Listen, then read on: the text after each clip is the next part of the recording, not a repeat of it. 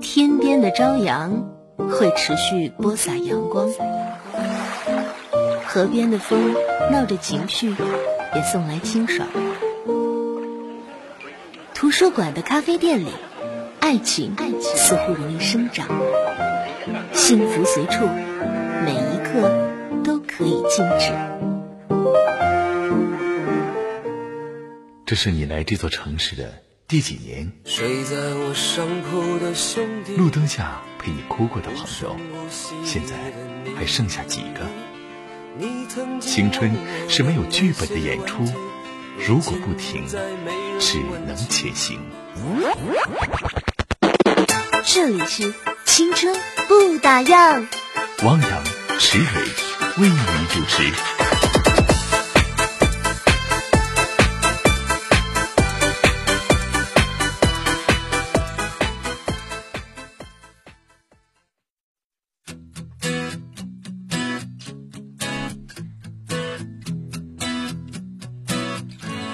各位晚上好，这里是青春不打烊，我是汪洋。Hello，大家好，我是石蕊。嗯，今天是星期二的晚上，向您问好了。嗯，明天开始气温有降低，你知道吗？对呀，今天是最后一个夏天，就伪夏天，应该夏天的感觉的最后一天了哈。因为秋天马上就就秋老虎这一季过去了，嗯，马上就迎来秋天了。最高气温只有十八度，也就是说是现在这个温度。对，就是，据说十一期间的温度会降到零下两三度，想想都觉得寒冷啊。看到外面叶子已经落下来了哈，这个季节秋天就一个字，特别乏，特别懒，特别累。对，而且秋天会让人觉得很伤感。嗯，所以这样的季节呢，我们今天也应下景啊，迎接这样的一个秋天的到来。最近有没有不想上学、不想上班的心情呢？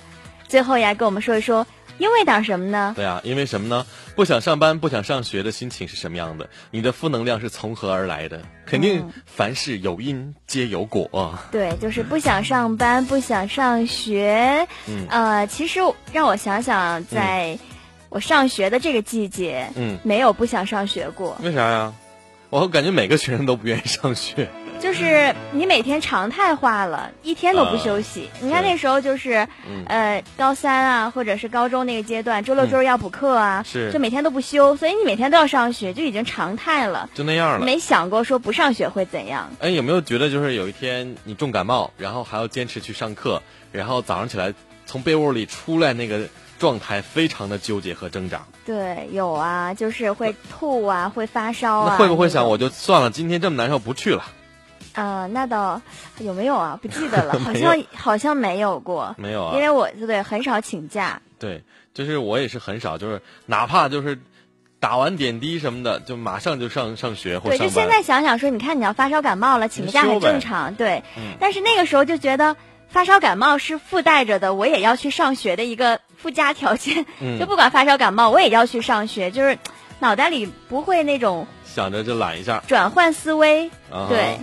好吧，欢迎大家关注我们节目的微信平台来说一说不想上学上班的心情。微信公众平台搜索“哈尔滨经济广播电台”来留言回复就可以了。嗯，周蕊他早早就留言了，他说：“汪洋池晚上好，这周是后半夜的班，不想上班的理由，听完你们节目就去上班。要是白班，听完你们节目就该睡觉了。那你晚上几点上班呢？”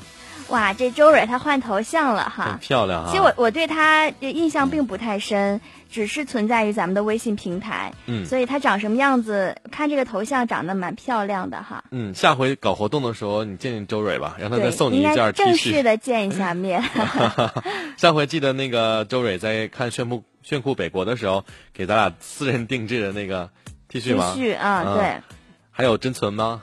当然了。我们家我们家好几件 了，已经三件了。我要有一个特别的邀请。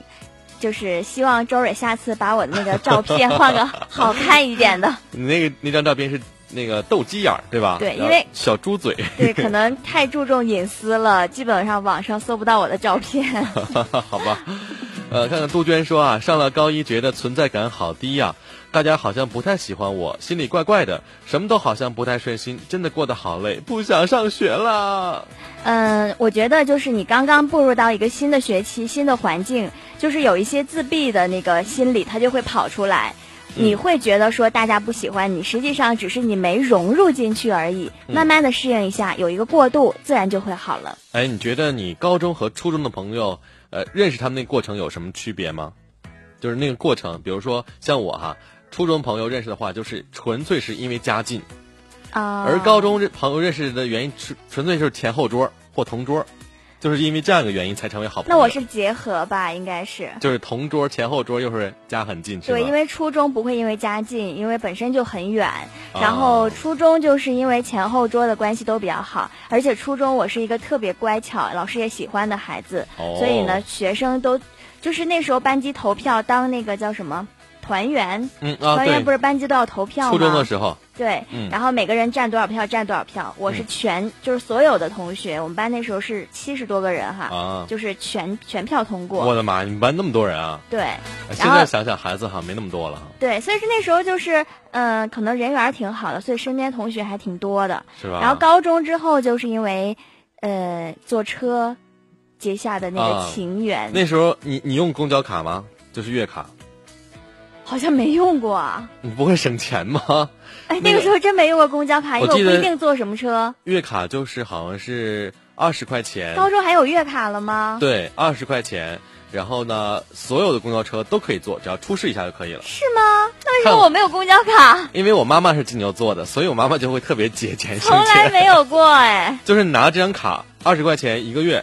然后一半一个季度的，一个季度去换一次就可以了。啊，我这这就说我我的人生当中，目前为止没有省钱，没有过公交卡，不是我，因为我一直觉得公交卡是专线专用的啊，不是啊，不是。就比如说我要坐某一线路，我就要永远坐它，所以没有过公交卡，还真不用啊。但是已已经成为那个时代的一个回忆了。现在没有了吗？现在也有吧？现在是学生卡五毛钱一次嘛？现在也有公交卡吧？对，公交卡也有，就是上学的时候同学们特享的待遇。就是可能就啊，就学生价，一个月就花二十块钱，就随便公交车都可以坐，而现在五毛钱坐一次，这样的啊，还储蓄，嗯。那你看何亮说不想上课，也不想上学，更不想睡觉，明天我要逃课，逃逃逃。这大学生逃到哪里去啊？逃课？不要逃课了哈。嗯。你有一次逃课，你就会有第二次、第三次，然后这学期就再也看不见你，就到来年的补考。大大学的逃课好像还没那么严重吧？就是他既然能选择逃这门课，说明他对这个老师 对他有安全感。嗯，花轮和燕说不想上学，因为一去就剪一天的片子，唉，脑瓜子疼，还不能不去。真希望自己病了就能请假了，烦呐！好像有哎，我也是，我要不想上班，我就希望自己嗓子。嗓子不是病一下倒无所谓，主要是嗓子说不出话那种 才能不不让 就不允许你工作。咱们这个行业就是你，除非你说不出话了，要不然你都得来上班。对，还有就有的时候你感冒嘛，你的声音就会变，超难听的。对，这个时候也也不允许你上节目，有影影响听众的耳朵是吧？对，嗯，好吧，欢迎大家继续关注我们的微信平台来说一说，是否有不想上学上班的心情，因为点什么？呃，微信平台搜索哈尔滨经济广播电台，添加关注来留言互动。嗯，吕耀金说，如果我女儿对我说：“爸爸，我不想上学了。”我会问她为什么。女儿要是说：“因为我在班级里又矮又不漂亮，家里也不是特别富裕，我不想在班级里面丢人。”我会很伤心的。这你昨天晚上做的梦吧？为什么会有这样一个对话的桥段呢？怎么想到这样一个如果哈？而且他可能是对自己本身对自己不自信吧。嗯，而且你怎么会这样评价你女儿又矮又不漂亮呢？不是每个女孩在爸爸心目中都是小公主吗？小情人啊，对呀。嗯，哎，你知道吗？有一首歌叫做《不想上学》。啊，不想长大吧？啊，不想长大也有。然后不想上学。刚才因为我在之前今天我编稿嘛，准备歌的时候，竟然这首歌被评为禁歌了，就是禁播禁播的歌，就会扰乱学生们的那个思维，是吧？对对对，然后我还非得要找到。结果找了半天真没有了，网络上清的可真够干净的了。对啊，这个我觉得 我们国家的标准哈。太厉害了，咱们网络监控部门。嗯，而且这个真的不想上学，我没听过，但是听听这歌名儿，我都能想到这个 歌词里面都能说些什么啊。嗯，呃，Silence 说，我记得很多时候被一头毛气的不想上学啊，小时候要逼着剪成萝卜头。高一终于留了每个女生梦想的长发，却得到每天起床头发炸开锅的结果。哇，你那时候长发吗？嗯，你说你说什么？长发，你睡完觉之后第二天会炸开锅吗？没有啊。然后他说每天要顶着一头大拖把，然后经历无数个夏天。没有什么奶奶妈妈帮你梳头发吗？我知道你们女生很少早上洗头，因为一是不会干。二是洗头很浪费时间，对呀，还不如多睡会儿。但上学那会儿，其实跟你现在的长头发没有什么不一样啊。上学也是留长发，上班也留长发啊。嗯，但不会说第二天睡到炸锅了那个样子。那你平时晚上睡觉得什么姿势啊？哎呀，在床上一顿翻滚。我是自从上了高中开始，是每天早上洗头。初中那会儿，我都不知道怎么想，可能天天早上顶着乱七八糟的。头发去上的学，我估计就那时候对形象不太顾及，都不知道那时候什么形象。对，但是我们初中女孩子开始美了，就是有熨板，你知道吗？我知道，熨板是从我们初中开始就流行了，所以初中的时候我们就开始去理发店去熨头发，把头发熨得很直。啊，初中啊，你要想想，才多大，十五六岁。老师不说吗？头发熨直，老师怎么会说你啊？本来就这么直，我头发天生就这么直。对，又不是染发烫发。我见过男生也也弄过那个。烫发也没有老师会说，但是你要染颜色，可能老师会特别明显啊。好吧，是来说说不想上学和上班的心情，大家好像都集中在这个上学那一块儿哈。嗯。有没有敢说不想上班的？反正我俩不敢说。嗯，哎，爱善他说：“你说我是小学老师哈，我经常跟老公说不想上班了，让我睡半天。老公说随便，我说好，那我给校长发个短信请个假。他说去去去，赶紧上班去。于是我就乖乖默默收拾去了。嗯，因为老师小学老师上班的话也是七点十分左右，这小学老师很辛苦哎。嗯。”其实高中也很也很辛苦，上高中到上学的时间都很早。对他有的时候看到十点自习的话，班主任真是很辛苦。就不是课外班，呃，就是叫什么科任老师。科任老师、班任老师还是很辛苦的。嗯嗯。所以，如果你要有一天不上班的话，你们班的同学你能扔得下吗？他们也不想上学，问题是。我记得有一天，就是学校里好像有什么样的一个小学，有什么样的一个突发的事情，早上。老师就挨个通知不上学了，然后当时我奶奶告诉我说今天学校放假，我就以为他在骗我，然后我还是硬着背着书包，然后洗漱完了我要去上学。我奶说：“孙女儿啊，真不上学了。”奶奶没骗你，要不你给你同学打个电话吧？嗯，因为我觉得这种事不太可能啊，天天上学怎么突然就不上了？结果呢？然后结果真的就不上了。那你有没有特别兴奋，然后又让几个小伙伴开始玩？就是很兴奋，很兴奋，就嗨起来了，就很兴奋那个。嗯嗯。好了，二十一点十四分，欢迎大家继续关注我们的节目。这里是青春不打烊，下面来了解今天的青春资讯。整个下午，我都在角落里绣一朵云。刚到这座城市看到的最美的云。你分享过谁的青春？你有没有？谁的故事里刻下你的名字？啊。那你现在有了。青春不打烊，欢迎收听。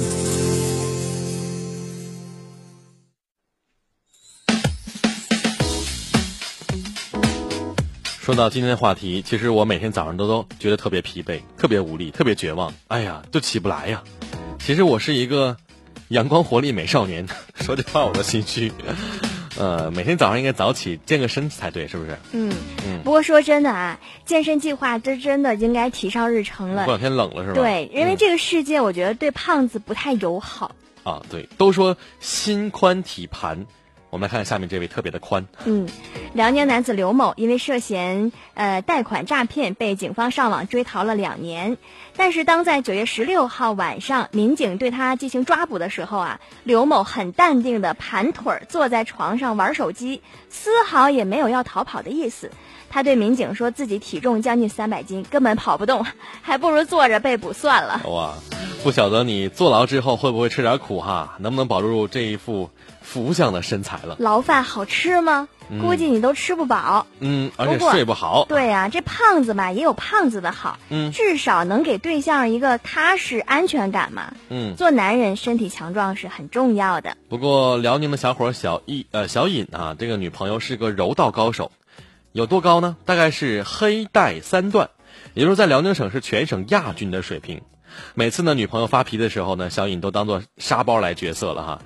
最近呢，因为生意周转，小尹偷偷抵押了婚房。女朋友得知之后，气坏了，当即狠狠的摔打了他。而小尹呢，一如往常的忍受着，还尽量的让女朋友打肉多的地方，防止她手疼。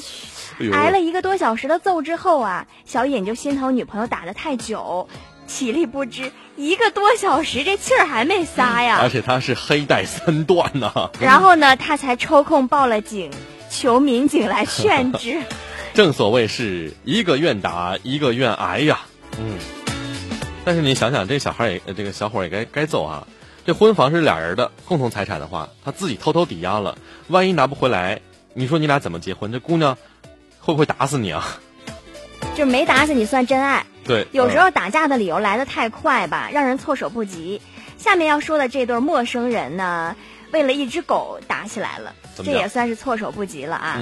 河南的李某平常很爱研究狗的品种，在去年五月呢，他就是偶遇逗狗玩耍的王某。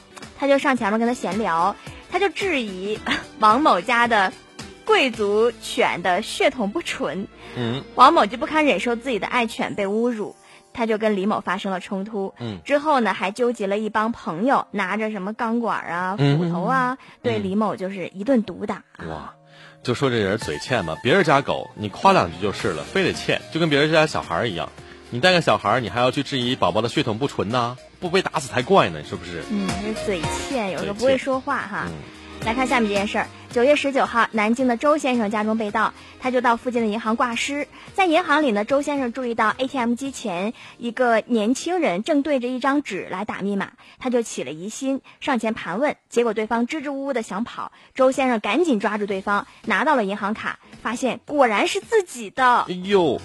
哇，这个好巧哎！这是新闻还是一个小说？这算很幸运吧？我觉得这小小偷这脑子应该惊呆了，因为我们知道银行卡密码就六位数，这六个数你都记不住，这智商连小偷界都以你为耻，还出来丢人。但是我觉得，毕竟密码不是自己设的，六位数他可能也很难记住吧？而且可能如果说六个数的没有叠重叠的数字的话，也不好记。对，不太好记啊。不过我相信，这个小偷。也也够是醉了，你想，你拿张纸在那儿敲，谁不也有怀疑怀疑心呢？但周先生，其实我觉得拿纸敲没问题呀，是吗？那你比如说老年人他记不住密码，他也会拿纸敲啊。但是这周先生胆儿也挺大的，上前就问了。那如果人家真的是自己的卡怎么办？或者是他 带一把刀，怎么办？给你一刀就危险了。下面这位呢，就是输在了自己的虚荣心上哈。二零一二年十月，上海的宋小姐家中遭窃了。有一块价值五万多元的卡地亚的手表，还有呃若干的外币被盗。警方怀疑是案发时借住在宋小姐家的女网友夏某所为，但苦于没有证据嘛，案件就一度停滞了。但是三年间啊，警方始终没有放弃关注嫌疑人的动态。哇，三年啊！警察也很厉害呀。功夫不负有心人，今年九月份，夏某在微信朋友圈中晒出一张他和朋友们聚会的照片。照片中他佩戴的手表是当年那起案件中的被盗的赃物，极为相似。于是侦查员直奔嫌疑人所住的一个地方进行搜查，终于找到这块失窃的手表，成功侦破了三年前的盗窃悬案。哇，其实这个道理都懂哈，但是警察怎么能看到嫌疑人的朋友圈呢？卧底无处不在呗，嗯，但是我想了哈，哎呀，普通人丢个东西丢了，真的是就根本就找不回来了哈。这警方还是挺认真的，这这这上海的警察，挺够细心的。估计这个刚才说到这位姓什么的小姐哈，她姓什么来着？宋小姐，应该是呃家里面还是有钱，一块表五万多嘛，嗯。呃，所以说就是说到看朋友圈的这件事儿，就是说明什么呢？卧底无处不在。嗯，他不仅能潜到你身边，甚至会潜到你的朋友圈。朋友圈里啊，啊，好吓人呢。做坏事的就要当心了，警察隶属就眼睛会锁定你，然后从你身边各个能接触你的渠道入手。嗯，不过说警察真的很难当啊，脾气小了镇不住人，脾气大了又很容易过火。你看，二十号啊，一段河南民警在派出所外持枪指向一名女子的视频在网上传开了。视频中啊，一身呃身着这个警察制服的男子和一女子发生口角之后呢，举枪指向女子说：“我就指你咋的，打死你也白打。”那根据河南灵宝市公安局通报，视频中的民警是大王派出所副所长杨波涛。当天，女当事人的面包车挡住了派出所正门，杨波涛跟他交涉时发生了冲突，那拔枪指向女当事人。目前呢，灵宝公安局认定民警违规用枪，杨波涛被免职。嗯。我也看到这个视频啊，觉得虽然警察吧对民众掏枪是错的，但这事儿吧一个巴掌拍不响。女当事人一直在言语挑衅和冲撞警察哈，这我们相信民警日常所承担的心理压力是我们无法理解的。双方还是应该互相体谅一下吧。你像如果别人拿个枪指着你，你还说打死我吧，来打吧。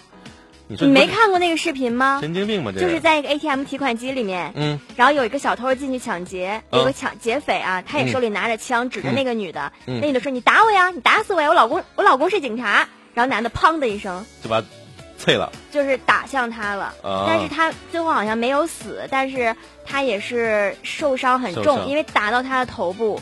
这样的人就是神经病，人拿枪呢你。哎呀，不管是歹徒还是警察，冲你指着枪，你就赶紧服软得了。对，就是人有力气，有的时候啊，放下力气才能说化解一段事情。叫大事化小，小事化了，多好呀！最后给大家呃说一位，就是我眼中的最美新娘。今天我们微信平台也推送了。嗯，九月二十一号，在大连大连的海滨浴场，有一位六十一岁的男性突然溺水了。多位游客合力把他救上岸之后呢，发现他的呼吸已经停止。正在大家焦急等待救援的时候，一位正在附近拍摄婚纱照的女子就跑了过来，为溺水者进行了二十多分钟的心肺复苏急救。嗯，我看那个视频的手法相当之熟练了，挤压挤压，因为他是护士，对他就是呃叫大连市中心医院的护士小郭啊，郭圆圆，郭圆圆，嗯，我们也是给他点个赞吧。哎，如果你是护士啊，你是大夫，在海边遇到这样情况，你会救吗？当然会了，是吗？我不是，我也会救啊。当然，就是你知道这个问题，就是要延伸到现在国内很多的普通人，他不太懂得救人的常识。救人，对对。所以说，有的时候我们遇到这种情况，我们不是护士，不是医生，怎么办？这时候就措手不及。嗯。然后，如果你要懂得一点自救的话，你看那个国外，嗯，他们从小就会学习一些救人的常识和自救的方法。对，所以说，无论遇到什么情况，紧急情况，周围只要有人在。这个人的生存生活能，这叫什么能力呢？存活能力就会很大，自救能力。对，那如果你像我们这种普通人不懂得去救人的话，那可能一旦发生什么事，又没有身边没有医生护士的话，这个人的存活能力几率就很小。嗯，所以还是希望大家平时没事的时候在网上对学一学，还是有用处的。最后这个老大爷还是因为太心脏的病，而不是被淹水了。啊，就是导致那个心脏的那个对去世了，就没有挽救回来，但是还是为这个新娘的呃点赞吧。嗯。嗯，看我我在朋友圈也转发这条新闻了，我们一位听友叫等一个人咖啡说了，他说我也会啊，我他说我即将成为接生宝宝的助产护士，哇，我说也觉得也蛮高大上的一个职位，看天天看接生宝宝，对，就会每天充满希望。对啊，对，有的人会在那个叫嗯。计划生育科，计划生育科啊，这算啊，计划生育科是专门给人家。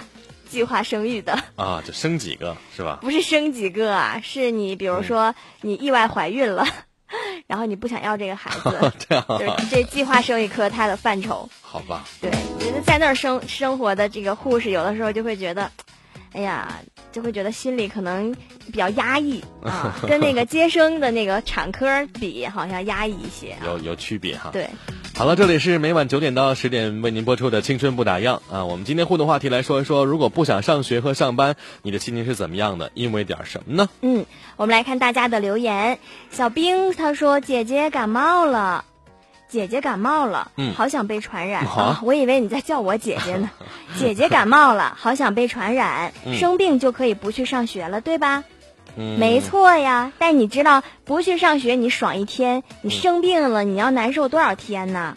对呀，我我以前如果真的重病的话，不能上学的话，就感冒特别严重起不来那种，哇，第二天我那作业堆成山和海了。嗯，因为那时候好像你记得吗？上学的时候作业都要收回去，然后给教务处统一检查。我觉得如果你是高中生的话，嗯，你要是。休了一天两天，你会耽误很多。大学生好像还好。大学对，刚才谁要逃课来着？但大学无所谓吧？你一天才上几节课呀？两节呗上午上午一节，下午一节，对，一逃就一上午一下午了，哎。呃，还有这边叫 Kevin 二十五，他说一到下雨天我就有强烈不想上班的冲动，这可咋办呢？嗯，今天下雨了吗？昨天晚上下雨了。你这晚上下雨也算呢？昨天晚上真下雨了。呃，小薯条说不想上学，不要上学，不愿早起，这是我二十年来最排斥的事儿，但是依然逃脱不了。可怕的是还得坚持几十年。嗯，几十年。六十岁退休吧？你这上学的过程有点太多了吧？他说不想上学嘛？啊，不想上学啊？那今后还要上班啦，怎么办呢？难道你是老师？嗯啊，也可能哈，师范类的同学。刘小岛说不想上班呢，快点放假呀！我要出去玩啊！确实，很多人就一看到马上要有个大长假的时候，就心就长毛了一样，长草一样。对，杨洋说其实不想上学，还得交手机。嗯，对，现在有一些这个高中的学校，因为家里条件好了，大家都有手机了，嗯，所以上学的时候就会把手机放在那个放手机的袋子里面，袋子里，对，下课才能去看一眼电话。然后他们那个流量就巨省，对吧？你你可以不交吗？不可以吧？那你就跟老师说你压根儿没有手机呀。那不可能。怎么会不可能啊？那被我发现你就废了，我跟你说，这孩子。静音。静音状态。我以前最早的时候上学的时候使小灵通，你用过吗？啊，用过。它没有震动那款。啊，我想想啊，我那款没有震动，它只有铃声和静静音，然后几乎就是我那个手机就一直在看，就只能给别人打电话，别人找我根本找不着。我记得有一次我在玩手机，然后被老师发现了，然后就把手机丢到课堂里、课桌里、书桌堂里，然后老师就进，老师就走到我旁边说：“你刚才玩什么呢？”嗯，我没玩什么呀，你赶紧给我拿出来。嗯，我说真什么都没玩，你快点给我拿出来。嗯，我就在我课桌里面掏了一本磁带给他。你是磁带那个假卡带了吗？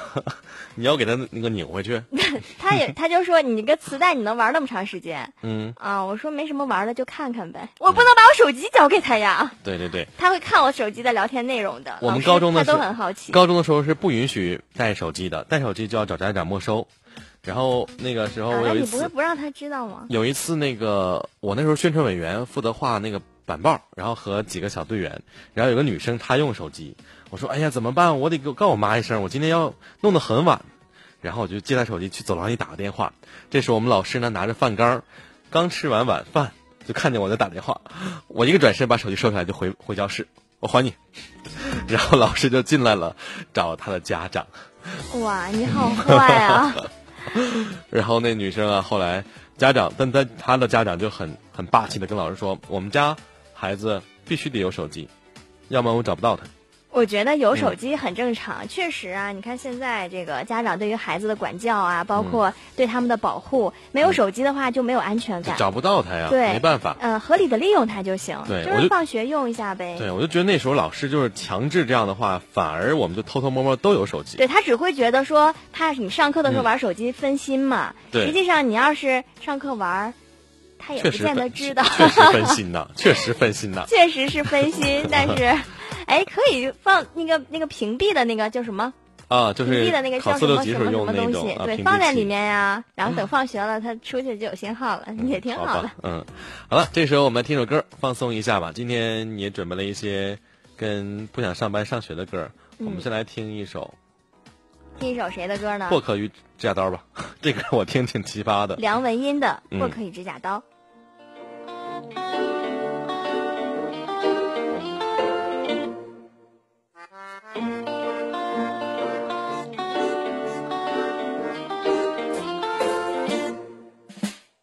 高跟鞋完美的曲线来搭配你的左肩，每一步都跟不上你，走去远远。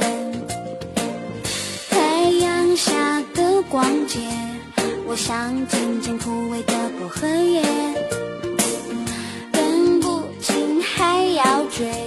哦哎呀呀呀！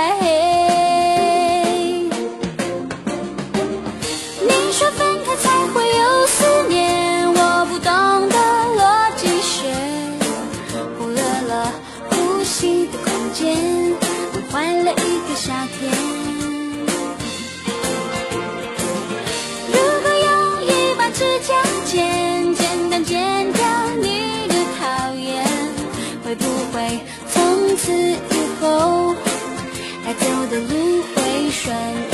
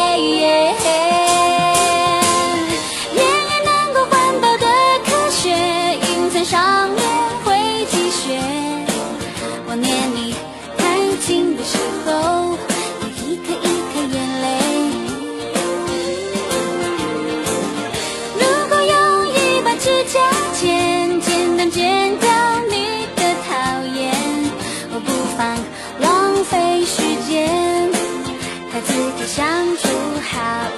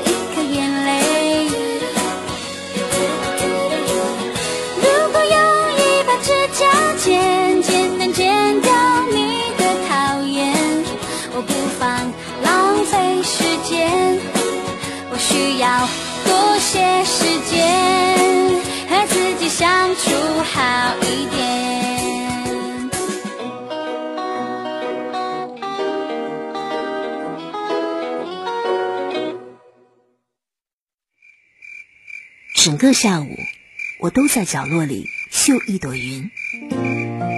那年，他刚到这座城市看到的最美的云。你分享过谁的青春？你有没有？谁的故事里刻下你的名字？没有啊。那你现在有了。青春不打烊，欢迎收听。欢迎回来，这里是青春不打烊，我是汪洋，我是池蕊。刚那歌是指甲剪啊，反正一个东西。指甲刀，指甲刀。南北方叫的问题哈，就看到薄荷和指甲剪，指甲剪，对，薄荷和指甲刀，听起来感觉怎么像一首东北浓的地域风味呢？东北大碴子歌似的感觉啊！不过今天也准备了很多的好歌和和大家分享，欢迎大家继续到我们的微信平台上来做客，搜索微信公众账号“哈尔滨经济广播电台”。嗯，来看大家的留言啊，这位朋友是小黑。他说：“今天看到个小孩蹲在单元门口哭，哭的可伤心了。旁边的旁边爷爷还是外公啊，一直在劝。难道是不想上学？小孩啊，你不知道接下来将要度过十六年的学生时代，或许更久，请好好珍惜吧。”呃，我那时候小学，呃，不愿意上幼儿园，为啥呢？幼儿园我不愿意睡午觉，好像在节目里说过啊，所以就早上就死活也不起来。有一天。就谁拽我，我就跟睡死一样，就不起来，不起来。最后，妈说行，不起来，在这待着吧。那你老看你吧，送我姥那儿去了。啊，你妈这么惯着我就跟挺尸一样，就不想去。那天也不知道怎么了，就跟挺个僵尸一样，谁碰我，我都是睡睡觉的状态。我妈说这孩子咋的了？这是睡不醒了，这孩子。就是有一天，我也是去到幼儿园，因为小孩好像都不太喜欢上幼儿园。是。但是我在幼儿园就有很多小伙伴，就是大家都在一起玩，就觉得我还挺愿意去的。嗯。然后有一天也不知道怎么的，可能就是处女座的那个病发了。病发了。然后，因为幼儿园的厕所是男女是一个。对。就是那时候不分性别，对，男孩女孩都就是只要男孩在左边，女孩在右边，只是这样。嗯。然后呢，我就撒了一个谎。嗯。我说刚才在幼厕所有人欺负我。嗯。老师说谁欺负你啊？我说我不认识，但是他欺负我。老师那怎么办呀？我说把我奶叫来，他就把我奶奶叫来了。然后我就跟我奶说：“我说奶奶，我不想上幼儿园，今天我就想回家。”然后奶奶说：“那有人欺负你吗？”我说：“没有，你可别跟老师说。”你是有心机的处女座。然后我奶说：“行，走吧，咱今天回家。”下午午觉没睡，然后直接走。我印象特别深的那一次，因为你撒了一个谎。嗯，看看大家的说法哈。呃，这边俏俏争做百顺乖，他说：“我不想上班，嗷嗷的，假期可不可以快点来呀？”嗯，假期还有一个礼拜吧，还有八八九天。下周就是了。下周就是了。下周是中秋，中秋假期，但是我们不放。嗯，这周六周日是中秋节，周日是中秋节正日子。对，嗯，小小小汤说头晕、耳鸣、心情不佳、状态不好，不想上班，哎，各种不良状态，可咋整？嗯。上班综合征，我相信过完十一假期之后，很多人更不想上班了，就在家那个懒散状态已经惯了。对，这个假期太长了，你就说长不长，说短又不短，放的也不还行吧，不太够。就这个假期完之后，就再也没有假期了，就是过年了。嗯，就剩下产假了，婚假了，什么的。蜜月之旅是吗？嗯。啊，看这边九九九是星星说，现在的我下班不想回家，晚上不想睡觉，早上不想起床，起床了不想上班。我只想一句话，我要出去玩儿，啊，出去玩儿，嗯，啊，这是人死循环！你有发现吗？感觉晚上不想睡觉，就感觉这一天千万别过完呢，又一天了，好多事儿啊！我每天早上起床的时候，我都在尽力的去想，说我今天晚上我一定得早点睡，起不来嘛。然后晚上回家依然是这种就是兴奋的状态。就那天早上，咱们早上九点钟开会，很多同事都说：“哎呀。”真的是不能理解那些早八晚五的同学们是怎么上班、怎么来的？对，那么堵，晚上又那么堵。欢喜单眼皮说，三岁的女儿上幼儿园了，第一周表现很好，从周二开始，啊，从第二周开始，天天问妈妈，明天还去不去上学？早上送她去，上楼梯的时候哭，突然想哭，妈妈，我不想上学。我说今天上完，明天就不上了。他说可以，真可怜。那这个妈妈你在骗他呀？那小时候那小孩不就是骗吗？一个骗一个吗？不应该骗呀！如果我有孩子，我绝对不会骗他。这就是那个幼稚的教法。你要跟他讲为什么要上幼儿园，对吗？我记得听过一个故事，就是说有个小孩想吃牛肉，他爸就答应他，还是他妈妈答应他说行。他说你要怎么怎么样，我就把这牛杀了，然后给你做肉吃。结果回来之后呢，他爸爸就。见到他妈妈真的把牛给杀了，他爸说：“你不是骗孩子吗？”然后他说：“我不是骗他呀。”他说：“我真的准备要把这牛杀了，因为我们就是不管孩子多大都不应该去骗他。”没错，就是一个寓言故事哈，就是说不论这孩子他多大，什么样的事儿，你不应该去骗他，就不论他能不能接受，你都得跟他说真相。嗯，那你看这个这大姐带着孩子已经走到了幼呃幼儿园的楼梯上了，突然说：“我不想上学。”妈那说：“不想上也得上。”对啊，你你给我进去！你给我进去！他 得哭成泪人了，哭死在幼儿园楼梯上。因为我小的时候被骗过，爆炸了一样。就是说天上掉馅饼的事儿，我拿了个大洗衣盆就去接馅饼去了。啊，你说过。对啊，所以就怎么可以这样骗我？小孩的这个世界还是童真的哈啊，挺有意思的嗯。好吧，这里是青春不打烊。我们今天话题来说说，最近是否有不想上班上学的心情？是否很懒惰？因为点什么呢？欢迎大家继续关注我们节目的微信平台，搜索“哈尔滨经济广播电台”几个汉字，添加关注，来留言互动吧。下面我们来分享今天的暖文章：懒惰都是自己惯的。整个下午，我都在角落里绣一朵云。那年，他刚到这座城市看到的最美的云。你分享过谁的青春？谁的故事里刻下你的名字？没有啊。那你现在有了。青春不打烊，欢迎收听。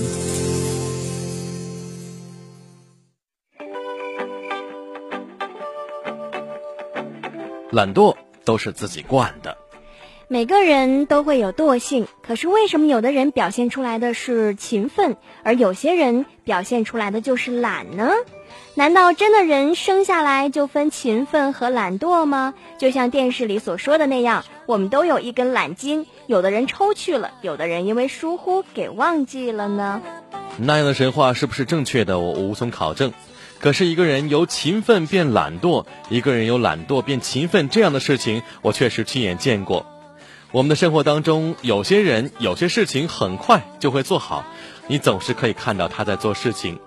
与此同时呢，有些人什么事情都会拖延，能不做就不做，总是一副懒洋洋的样子。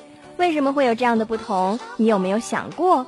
其实并不是先天有什么差距，而是后天的我们主动掌握的，也就是懒，都是自己惯的。记得有一次，一个同学走进教室，说他好困呐，刚从外面赶回来，还没有睡觉就来上课了。我说你可以回去睡觉啊，休息好再说，要不就是来了也听不好啊。但是他给了我一句简单的回答。让我无法再说什么，更是陷入深思。他的回答是：“我就是不想旷课，就是不想旷课。”这句话是有多简单啊？可是我们却总是做不到。有些我们认为不重要的课，想不来就不来了；到后来，重要的课也不来了，或者觉得有事儿，也就是一节课不来就不来了吧。然后就是没事儿也不来了。这种现象正如破窗理论，有了第一次，就有第二次。一次破了例，我们就再也刹不住闸了。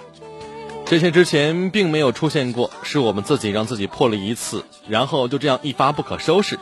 说到底啊，就是每个人都有惰性，表现出来的都是没有克制力，自己呀给自己惯的。而那些从不惯着自己的人呐，不给自己犯懒的机会，也就一直的勤奋下去了。现在很流行的一种说。病不是病的症状，就是强迫症。经常会有人因为执着于一件事情而被别人说是强迫症，而他们自己呀也会用此自嘲。其实大可不必要。我就认为患有强迫症是一个很不错的管着自己的方式，因为你有强迫症，你有很多事情必须马上做；因为有强迫症，你有很多习惯不能改变；因为有强迫症，你的一切都显得有条不紊。你不会惯着你自己，因为那样你会更加不舒服，更加觉得别扭。也正是因为这个原因，你躲离了懒惰的侵袭；也正是因为这个原因，你接受了勤奋的亲近。虽然啊，有一句话说，懒人创造了一切，因为懒得走路，所以创造了汽车；因为懒得计算，所以发明了计算机；因为懒得洗衣服，所以得了洗衣机。听上去似乎真的很有道理，可是没有人去勤奋的创造、研究、实验和鸣苦这些东西，就会自己主动出来吗？答案当然是否定的。所以我们就要，呃，不应该去崇尚那些懒惰，而是要去看扁它吧。我在想，不妨每个人都承认自己有强迫症，让自己相信自己有强迫症，也许那样我们就不会再惯着自己，就会改变自己的懒惰呢。嗯，来分享这首歌，来自王胜男。不想去上班。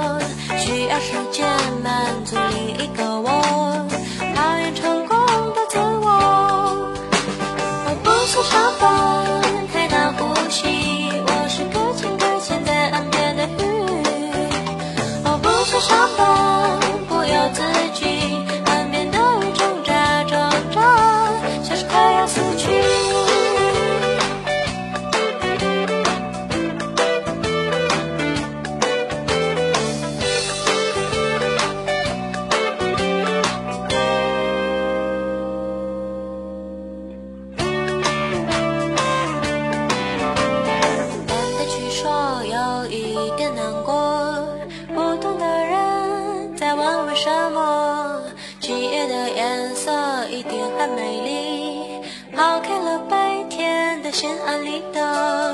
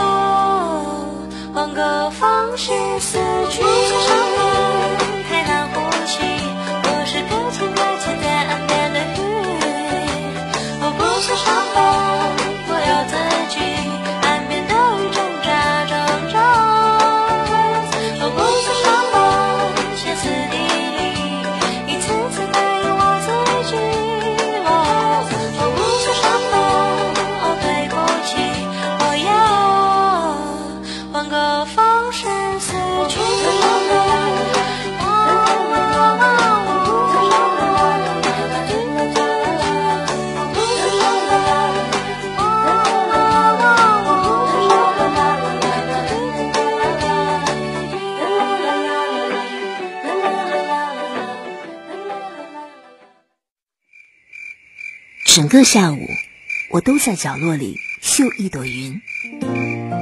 那年，他刚到这座城市看到的最美的云。你分享过谁的青春？你有没有？谁的故事里刻下你的名字？没有啊。那你现在有了。青春不打烊，欢迎收听。欢迎回来，这里是青春不打烊，这里我们的互动话题，今天来说一说。呃，不想上学上班的心情啊，估计还是有很多人还是喜欢上班和上学的。因为上学是没有办法 交了学费，上班也上班也是没有办法，因为我们要生活。所以你再怎么办抱怨的话，你也得上班和上学，对吗？对呀，除非是那种少奶奶呀，在家里面富二代呀什么的，对，不用上学就不用有压力，钱上面的这个压力。对，那天不发了个朋友圈吗？我们微信平台上说那个呃早上那个。好车为什么不在六点七点钟出门？对，因为人家没有这个上上上班的这个压力。对，那我在想啊，你看一辆比如说宝马吧哈，他早上九点钟才出门，然后下午三点多就回家了，他是来出来干嘛呢？然后晚上那个后半夜什么英菲尼迪出来，不是后半夜就不是他们出来，什么玛莎拉蒂，这就是豪车那种。这宝马它属于好车嘛，对不对？像宝马呀、奔驰啊这种，可能就是高档了。对他们九点钟出来，是因为比如说自己开公司，他没有更多的时间限制。早上上班了，可能九十点钟到单位，对，处理一下问题。下午的时候，员工五点钟下班，他三点来钟他就可以走了，没啥事了，就出去了哈。对啊，然后像那些玛莎拉蒂什么的，估计都是富二代吧。现 在秀车了，有的时候下班的时候听，嗯嗯嗯，那声儿。啊，对，尤其是在各大夜店门前，那简直就是一场豪车宴啊！哇，真是很炫。但是开车的时候，经常后半夜出现一些车祸，都是豪车。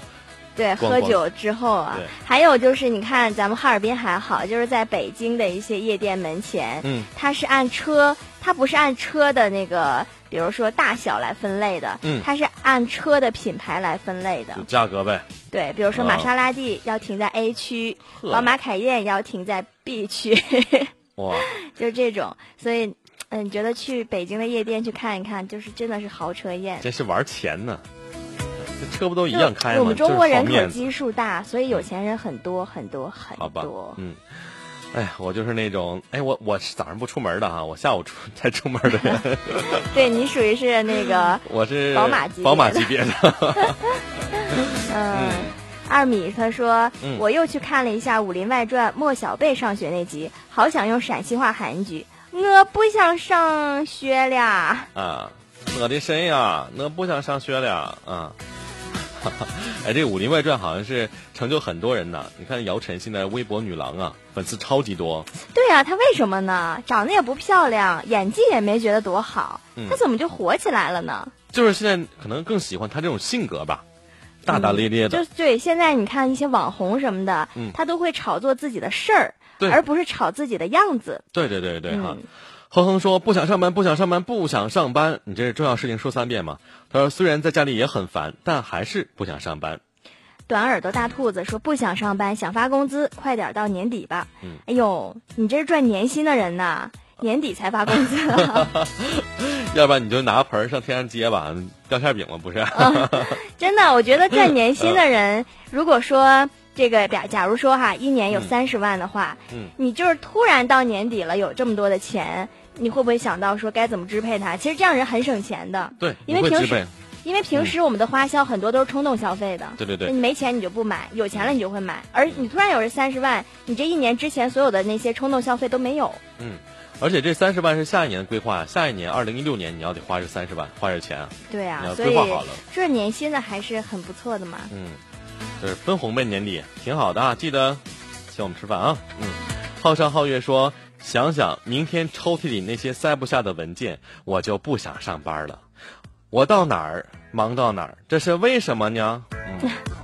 真的哈！我办公室前两天我也晚上收拾一下，全都是破纸，都塞不下去了。你那是破纸，人家的文件它是有用的。就是有时候主持稿子、对票子，我全给扔了。后来真的，我想想想想相呃，就相对来说，我们跟那些个文员来比，我们的工作真轻松太多了。好，更好一些他们每天都要打字啊、改稿子啊，或者怎么样的改文件啊。嗯。你像就面对很多的文字很枯燥，嗯，而我们确实也要面对很多文字，但是我们会用另外的一种方式表达出来，就让它更轻松了。对对对，然后理解它，不会对，不会那么的枯燥。是，嗯。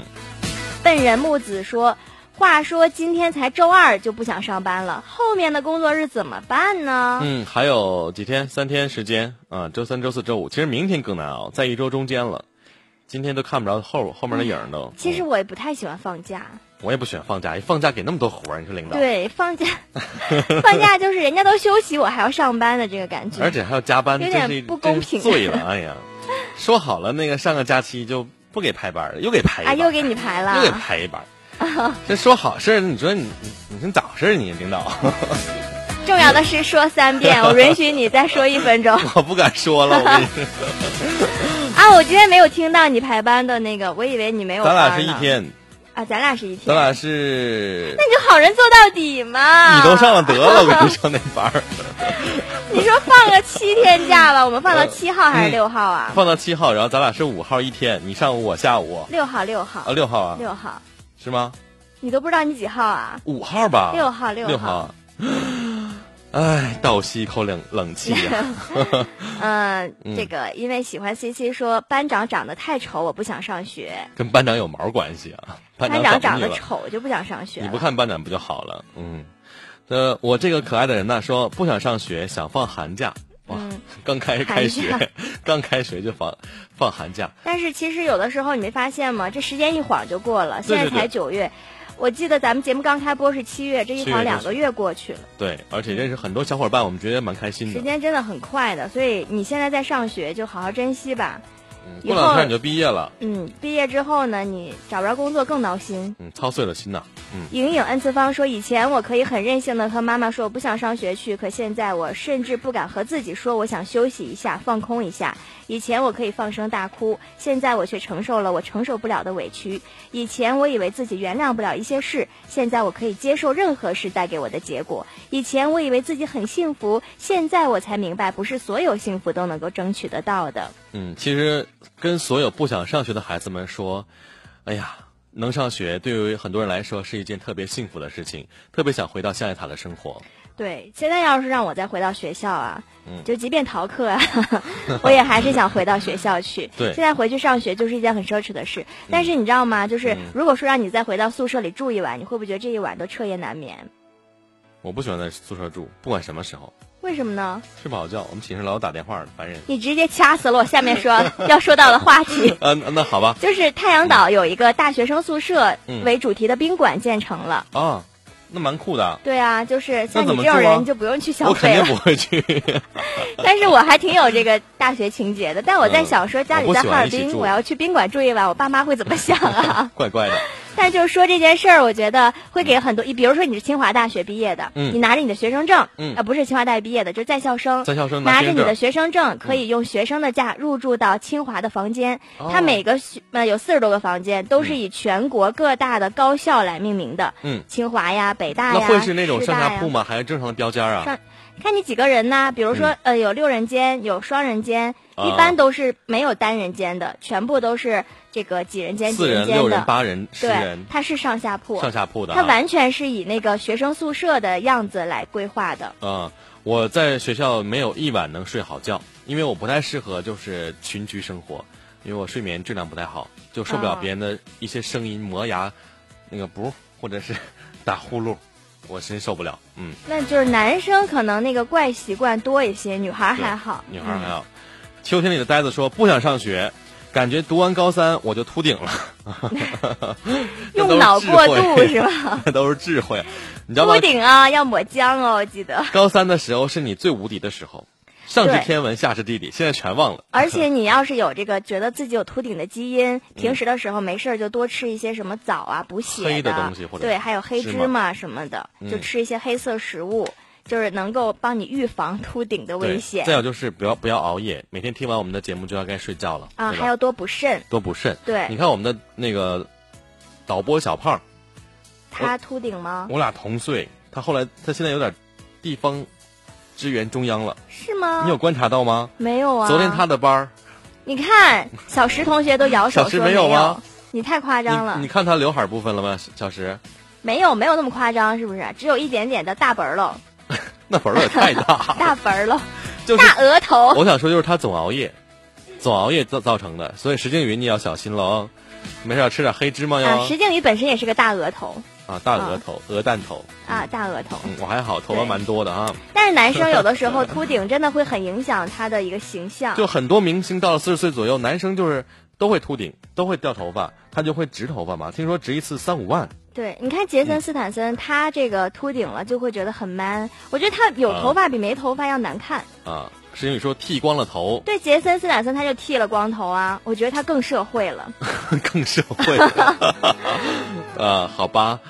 呃，不管今天说的这个话题，你是否有不想上学上班的心情？我想，还大部分人还是乐于每天乐此不疲的去学习，和同学们在一起，和同事们在一起。嗯，对，因为其实有的时候这种集体生活，虽然刚才你说你你不太愿意跟大家一起睡觉，嗯，但是集体生活会带给你无限的乐趣。没错，有的时候我就在想说，你看我们经常看港剧啊，或者看一些其他的时装剧，就是整个一个办公室它是打通的，嗯，然后一个间一个间一个隔一个隔断的，就是大家都在一起上班，嗯，你有。什么？你的呼吸可能对方都能听得到，对对，就觉得那个感觉挺微妙，也挺有意思的。上班的时间还是挺欢乐的，嗯，一打岔啊，一玩啊，一聊啊，一天过去了。对，一点讨论点什么呀？然后对，还有你忙的时候，大家都在忙的那个气氛很难得。而且一群人就为了一个目标，学生为了考个好成绩，考个好学校，呃，找好工工作；而毕业的人呢，就是为了公司的业绩啊。下一个月的指标啊，共同努力，共同完成，那份喜悦的心情真的是非常幸福的。对，而且经过了集体的努力，这个公司或者这个企业达成了什么样的一个目标之后的那种兴奋，嗯，你绝对会觉得这一个月我的付出都是应该的，或者说都是值得的。那种兴奋是你在家躺一天躺不出来的。对，最后还有工资啊，还有奖金呐，嗯，是不是都是好事情呢？对，你的付出跟你的收入是成正比的，这样的生活也是很美好的。嗯，所以有的时候。看问题还有多个角度吧。嗯，别太悲观哦，每天都要向着阳光的那一面微笑。嗯，好了，二十一点五十九分要结束今晚的青春不打烊了。再次提醒大家，想听节目回听，就到蜻蜓 FM 上搜索“青春不打烊”几个字就可以了。嗯，没错。同时呢，每天晚上都可以通过哈尔滨经济广播电台的微信公众平台跟我们一起互动和留言哦。那今天就要跟大家说晚安了，明天见，拜拜。